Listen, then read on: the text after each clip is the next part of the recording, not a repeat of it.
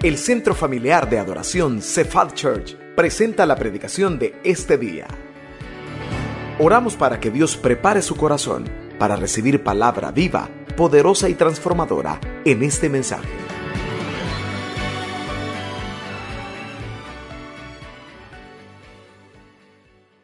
Gracias hermanos por su fidelidad con, con diezmos y ofrendas. Como siempre le motivamos y le decimos, creamos que Dios nos provee.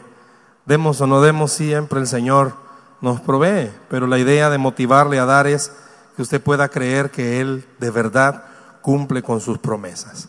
Ayúdeme a orar, por favor, para que sea el Señor el que nos hable a través de su palabra en esta tarde. Cierre sus ojos conmigo, pero de verdad ore, ore conmigo en esta tarde. Señor, Gracias en el nombre de Jesús. Gracias por este momento precioso, no solo de leer tu palabra, sino escucharte a ti, Señor. Tu palabra es lo que tú has hablado y quieres seguir hablando a tus hijos. Te pido que todos estemos atentos a la voz de tu Espíritu, que lo que envías podamos recibirlo con el corazón, podamos escucharlo con el corazón y podamos creerlo, Señor y ponerlo por obra. Que nada nos distraiga, que nada nos robe la atención de escuchar tu palabra. Ayúdanos, Espíritu Santo. En el nombre de Jesús, amén y amén. ¿Dónde ha leído o ha escuchado esta frase? Van a proyectarle una frase. ¿Dónde la ha escuchado? No importa si, como dicen, si ya se le fue la juventud. ¿Dónde la ha escuchado? ¿A quién se le ha escuchado? ¿A quién le ha escuchado esa frase? La venganza nunca es buena, mata el alma y la envenena. ¿A quién se le ha escuchado? Nunca vieron el chavo del ocho ustedes. Ya veo que no ven muñequito.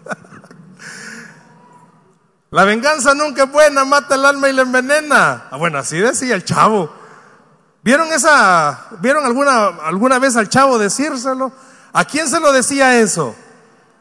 A Rondamón se lo decía siempre, ¿verdad? Cuando don Ramón se quería vengar de alguien. Y algo así quiero que hablemos esta tarde, no del chavo ni de don Ramón, ¿verdad? Pero sí que esa frase podamos ponerla en práctica. El mensaje de esta tarde se llama Cuando Dios pelea por nosotros. Cuando Dios pelea por nosotros. Y quiero que veamos en el libro de Naúm, vámonos a Naúm, Vamos a ver del profeta Naúm en esta tarde. Naúm, capítulo 1, versículo 2.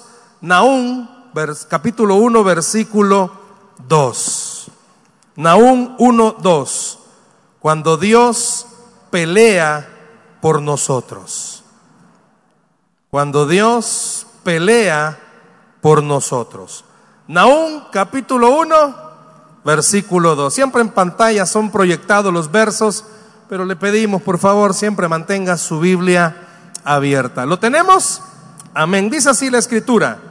Jehová es Dios, como dice, celoso y vengador. Jehová es vengador y lleno de indignación. Se venga de sus adversarios y guarda enojo para sus enemigos. Se lo voy a leer una vez más. Jehová es Dios celoso y vengador. Jehová es vengador y lleno de indignación. Se venga de sus adversarios y guarda enojo para sus enemigos. ¿A quiénes de los que estamos aquí alguien alguna vez nos ha hecho alguna injusticia? ¿Habrá alguien? ¿A alguien le han hecho algo que a usted lo sacó de sus casillas?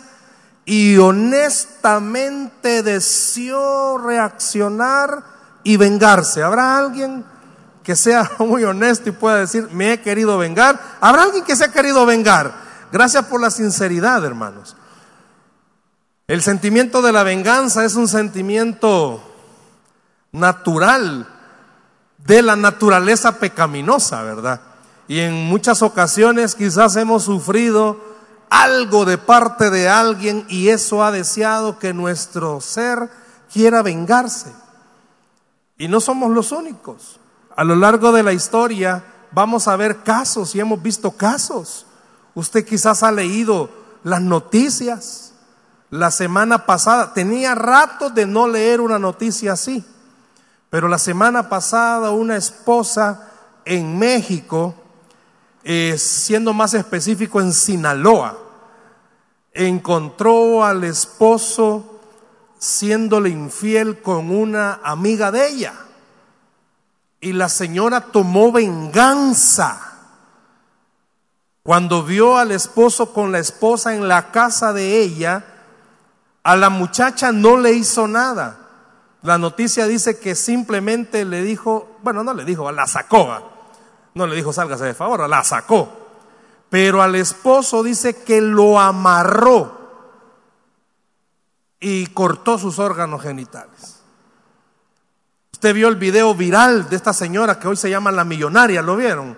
creo que usan las redes sociales, ¿verdad? Que vino de un viaje y encuentra al marido con la sobrina y se hace el escándalo.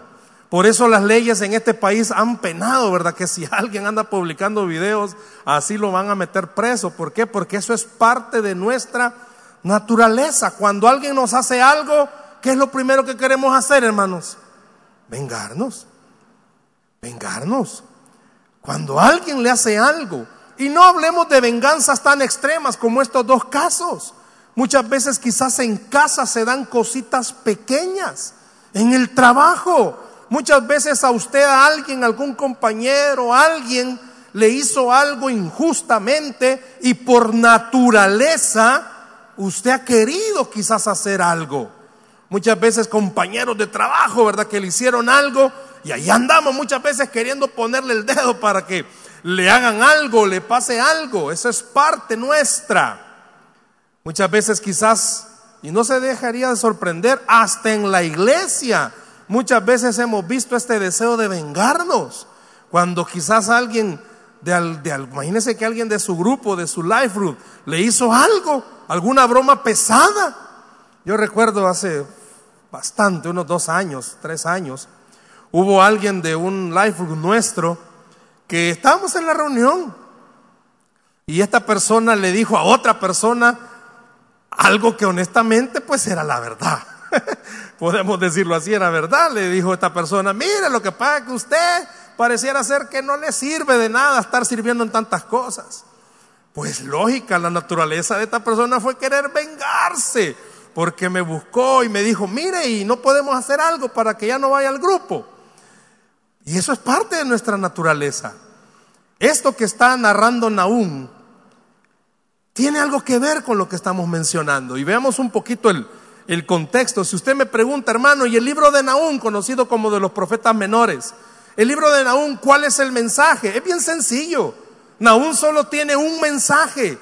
Y el mensaje que el libro de Naúm habla es el juicio sobre Nínive.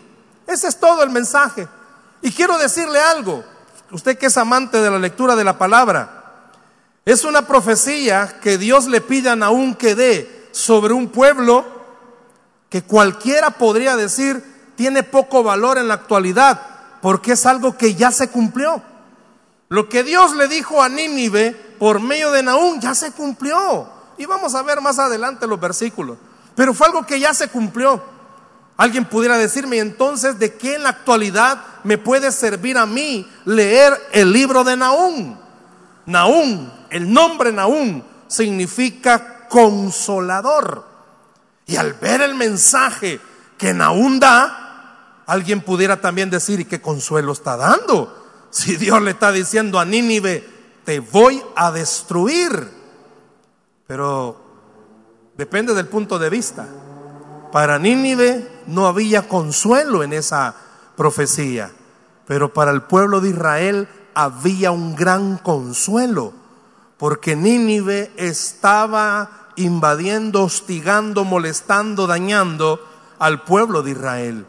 Y para Israel escuchar que Dios estaba usando al profeta Nahum para decirles, me voy a vengar de ustedes, se ve el cumplimiento de ese nombre, del consuelo.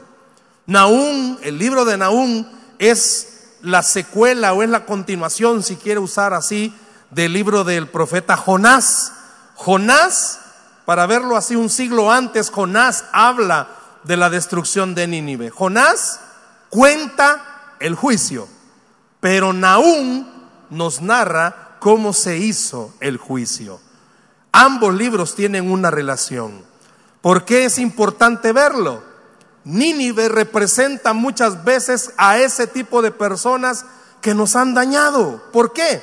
Porque Nínive era la capital del imperio asirio y Nínive estaba orgullosa de la ciudad fortificada que eran. ¿Por qué era una ciudad fortificada? Alrededor tenía muros de 30 metros de alto. Y como que aquí fuesen los muros, y al entrar tenían una profundidad, quiero dárselo exacto, de 18 metros y de largo, de ancho, tenían 15 metros. Cualquiera que trepara ese metro, de, ese, perdón, el muro de 30 metros, se iba a caer en un hoyo de 18 metros y había una anchura de 15 metros. Nínive se sentía fuerte. No nos puede hacer nadie daño. Y muchas veces quizás hemos enfrentado personas así, que nos hacen un mal y vemos que no les pasa nada. Hay situaciones ante las que usted se enfrenta y usted dice, qué barbaridad. Veo que más malo no puede haber y no le pasa absolutamente nada. Nínive se sentía muy orgulloso de ser una ciudad impenetrable.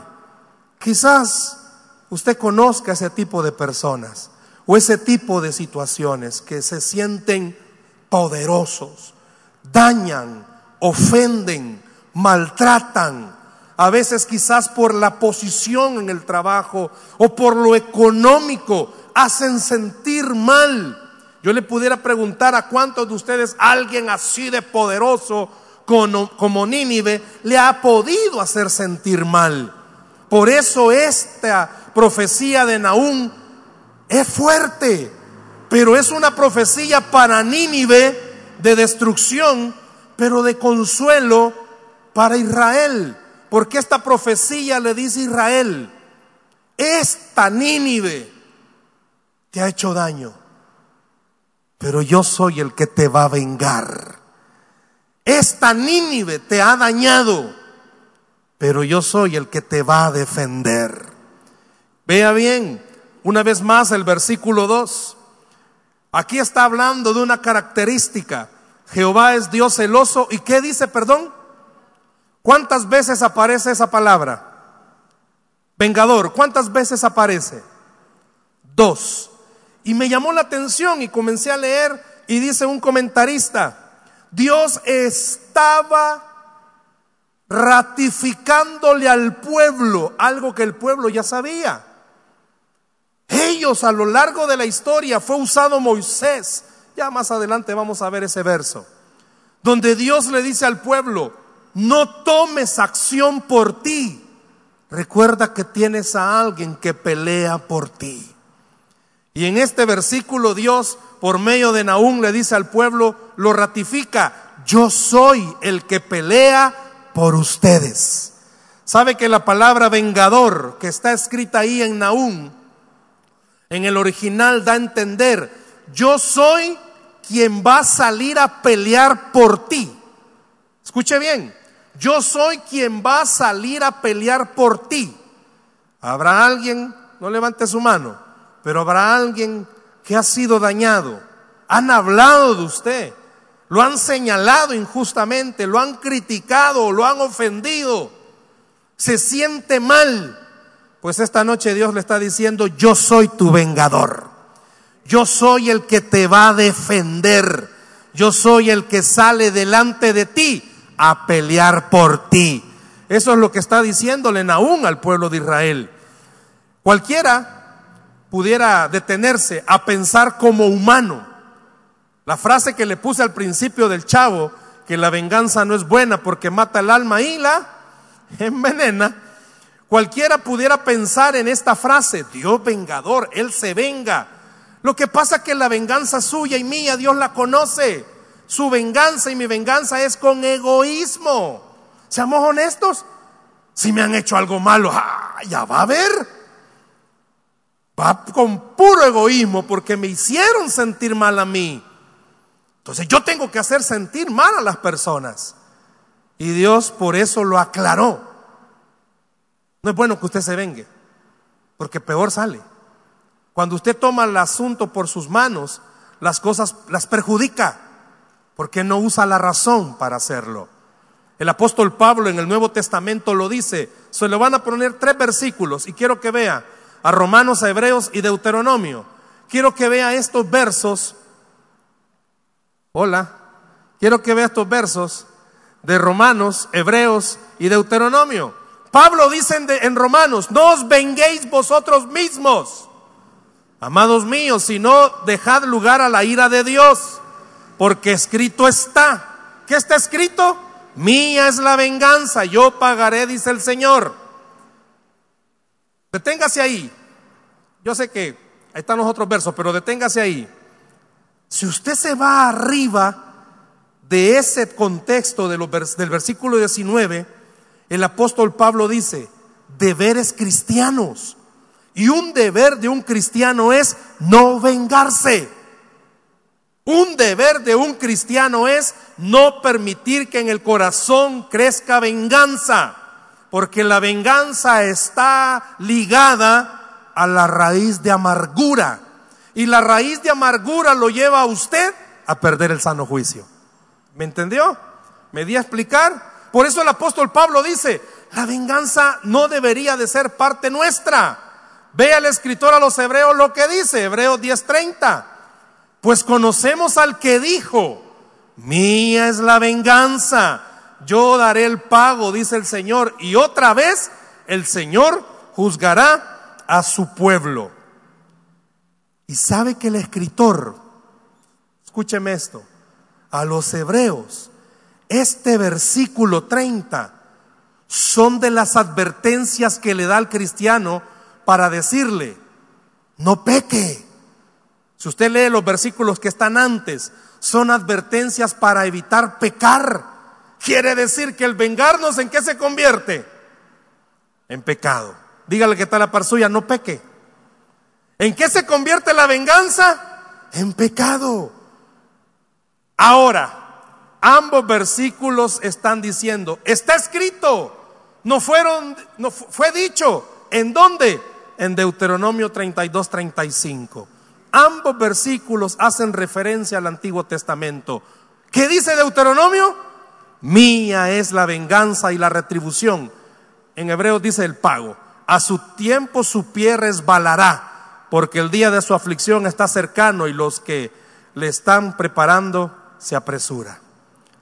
¿Sabe? Por eso el Señor esta noche quiere decirle a alguien, Dios sabe que a usted le ha dolido, Dios sabe que a usted lo ha dañado en su vida. Cuando hablan de usted, cuando lo juzgan mal, estar a cargo de una red le permite a uno escuchar que a veces uno diría, no, eso no pasa en las familias. En las familias a veces se pelean, andan hablando hermanos de otros, se andan comiendo y el deseo de que no, no, no, esto no va a quedar así. Van a saber con quién se han metido. Por eso Pablo y el escritor a los hebreos le dice, sí, que sepan con quién se han metido, con un hijo de Dios, que va a dejar que Dios pelee por él su batalla, que va a permitir que sea el Señor sin egoísmo, sino que con justicia pelee por usted. Habrá alguien aquí esta noche al que el Señor le está diciendo, te estás amargando.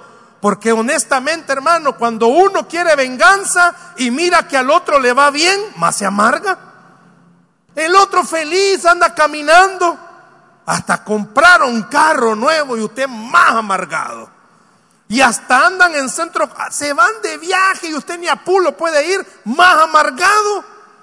Por eso Pablo y el escritor a los hebreos dice, sí, que sepan con quién se han metido, con uno que cree que el vengador se llama Jehová de los ejércitos. Si le va a dar un aplauso, déselo al Señor, por favor, esta tarde. Ah, pero Nauncito, al pueblo de Israel le estaba pidiendo algo que a usted y a mí Dios nos quiere pedir. Vea el versículo 3, por favor. El versículo 3 de Nahum 1.3. Como dice, Jehová es tardo para la ira y grande en poder, y no tendrá por inocente al culpable. Jehová marcha en la tempestad y el torbellino y las nubes son el polvo de sus pies. ¿Sabe qué está diciendo Nahum al pueblo? Tengan paciencia. Cuando usted y a mí nos han hecho algo, hermanos, en el mismo momento queremos que la persona sufra. Y usted ha orado. Pero ve que la otra persona no sufre y le da cólera.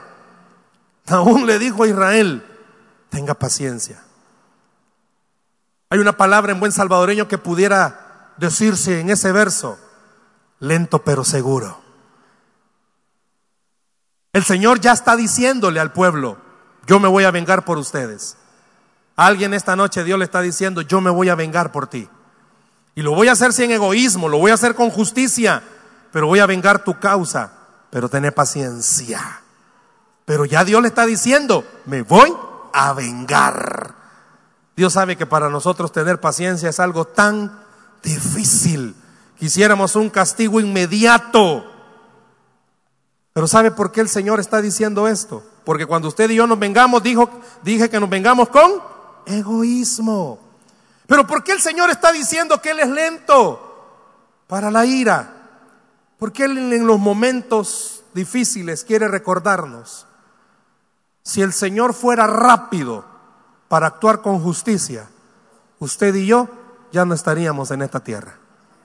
¿Me escuchó? Si Él fuera rápido, lo que pasa es que cuando a mí me han hecho daño, mi egoísmo quiere vengarse rápido y ver al otro sufrir. Pero cuando yo permito que sea el Señor el que se vengue, el Señor me hace recordar a mí, paciencia hijo, porque si yo fuera rápido ya te hubiera fulminado. Sé que cuando nos han hecho daño, nuestro cerebro no recuerda toda la gracia que Dios nos ha dado. Pero por eso Él es lento, porque Él quiere que usted recuerde esto. Si Dios va a hacer algo, usted tiene que estar seguro que Dios lo va a hacer, pero lo va a hacer con justicia, pero lo va a hacer tenga paciencia. Esta noche a alguien Dios le está diciendo, ten paciencia. Pareciera ser que en tu cara se burlan, ten paciencia. Pareciera ser que en tu cara se ríen, ten paciencia. Yo me voy a vengar. Y cuando Dios se venga, vea lo que dice el versículo 5. ¿Qué dice el versículo 5? Los montes tiemblan delante de él. Nadie soporta al Señor. Y aunque usted considere a ese que le ha hecho algo como un Nínive impenetrable, es que nada le hace nada. A saber qué cuellos tiene porque siempre sale adelante. Cuando Dios comienza a actuar, no hay nadie que se le esconda. Eso es lo que Naúm le estaba diciendo al pueblo. Vea el versículo 6 también. ¿Quién permanecerá delante de su ira? ¿Quién? Nadie. Ninguna persona puede resistir al Señor cuando Dios comienza a actuar. ¿Qué le está diciendo Dios esta noche a usted? Tenga paciencia. Él lo va a defender. Él va a pelear por usted. Y aunque la persona con la que usted quizás pueda tener algún conflicto, usted considere que es más fuerte, no hay nadie más fuerte que el Señor. No hay nadie más poderoso que su Dios. No hay nadie que pelee más que su Dios. Alguien esta noche está necesitando escuchar eso. Deje de estarse amargando. Deje que Dios pelee por usted. Vea el versículo 7, aún sigue narrando cómo va a ser esto de la venganza del Señor. Dice el versículo 7, Jehová es bueno, fortalece en el día de la angustia. ¿Sabe qué está diciendo ahí? Humanamente hablando, puede ser que usted sienta, ya no puedo. Es que si supiera de verdad todo lo que me está pasando, el Señor le está diciendo por medio de Naúm, yo soy la fuerza que tú necesitas. Él va a hacer que usted pueda esperar al momento en el que el Señor va a actuar. No sé cuántos esta noche necesitan pedirle a Dios paciencia. Pero Dios le está diciendo, ten paciencia, yo me voy a vengar, yo lo voy a hacer. Vea lo que dice Jehová, aunque reposo tenga aún diciendo algo. Así ha dicho Jehová, aunque reposo tengan y sean tantos, aún así serán talados y él pasará. Bastante te ha afligido, no te afligiré ya más. Quisiera que se detuviera un momento y pudiera escuchar de parte del Señor eso. A mí me impactó cuando estaba leyendo y dice el comentarista, el versículo 12 es para aquel que ha llorado y ha esperado de verdad que Dios actúe. Y Naúm ve al pueblo de Israel sufrir. Nínive los estaban dañando y se paran aún y de parte de Dios le dice al pueblo, Dios te manda decir, bastante te han afligido pero ya no lo van a hacer más. ¿Cómo recibiría usted esa palabra? Dios sabe que a usted le ha costado, pero Dios le está diciendo ya no más, ya no vas a padecer más, yo voy a detener todo eso. Imagínese aún viendo al pueblo, de parte de Dios decirle, sé que has estado bien afligido, pero ya no más hay alguien que va a detener eso. Y Dios le está diciendo a usted, ya no más, yo voy a detener eso. Ya no más, yo voy a pelear por ti. Te han querido ver destruido, ya no más, yo voy a pelear por ti. Ya no más te van a afligir, yo me voy a levantar por ti. En el versículo 13, Naún dice y, y pone el ejemplo, que Dios va a quebrar el yugo que han puesto sobre ellos. Y esta noche Dios le está diciendo a alguien, voy a quebrar ese yugo que han puesto sobre ti. Siente que no es libre. Pues esta noche Dios le está diciendo, yo te voy a hacer libre, porque yo voy a pelear por ti. No sé cuántos esta noche necesitan decirle al Señor, quítame el yugo. Quiero que pelees por mí. Naún veía al pueblo y la oración del profeta fue esa. Dios te va a quitar ese yugo, eso que no te dejas tener libertad. Dios lo va a quitar. Y en esta noche Dios le está diciendo a alguien, voy a quitar ese yugo de tu vida. Y no queda ahí, porque como el mensaje de, de Dios por medio de Naúm, al quedar ahí, pudiera decirse, qué bueno, el Señor va a quitar ese opresor que tenemos. Pero Dios no solo les dice, voy a quitarte el yugo. ¿Sabe qué los manda a hacer? Los manda a celebrar, porque van a quedar libres. Vea el versículo 15. En el versículo 15 Naúm le está diciendo al pueblo, he aquí sobre los montes los pies del que trae buenas nuevas, del que anuncia la paz. Celebra, ¿qué dice?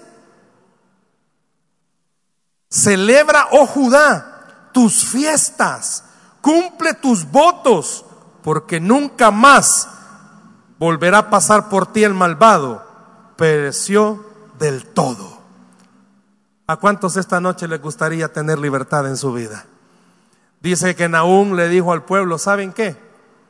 Aunque esté el opresor, van a volver a celebrar sus fiestas. ¿Por qué?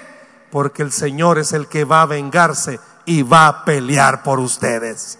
Hay personas que a causa de lo que le han hecho no pueden tener el gozo. Han perdido su gozo, han perdido la paz, han perdido la alegría. Muchos quizás la situación que están viviendo los ha hecho que ya no sientan tranquilidad. Pero Dios le está diciendo, como yo voy a pelear por ti, vas a volver a tener gozo sobre tu vida. Cuando usted permite que el Señor pelee por usted, Dios saca la amargura y el gozo comienza a reinar su vida. Muchos quizás los conflictos que hay, a veces los problemas que tenemos se roban esa paz y se roban ese gozo. Pero Dios le está diciendo, déjame tus problemas en mis manos, deja que yo me vengue por ti, deja que yo pelee por ti y vas a volver a tener gozo sobre tu vida. ¿Cuántos necesitan el gozo del Señor? Deje que Dios le dé gozo. Que aunque la situación todavía siga difícil, crea como el pueblo le creyó a Naúm. Es difícil. El opresor ahí estaba todavía. Pero Dios les estaba diciendo, yo voy a pelear por ustedes. ¿Sabe qué es lo lindo? Que Dios ya dio la palabra. Que eso fue lo que Naúm le dijo al pueblo. Dios ya dio la palabra. Esperemos que el Señor cumpla lo que ha dicho. ¿A cuántos esta noche Dios les está diciendo, tenga paciencia? Ese que te ha querido ver caminando con la vista hacia el suelo, va a ver cómo Dios te levanta y cómo usted puede caminar con seguridad que hay alguien que pelea por usted y se llama Jehová de los ejércitos. Tiene tiempo de no reír, deje que Dios le devuelva el gozo a su vida. ¿Por qué? Porque Él ya dio la palabra. Y hay algo precioso. Nínive se consideraba tan fuerte, pero sabe que la profecía que Dios le dio a Nínive fue algo fuerte y tremendo. Vea el versículo 19, se lo van a proyectar 3.19. Vea el versículo 3.19. He aquí, perdón, versículo 3.19.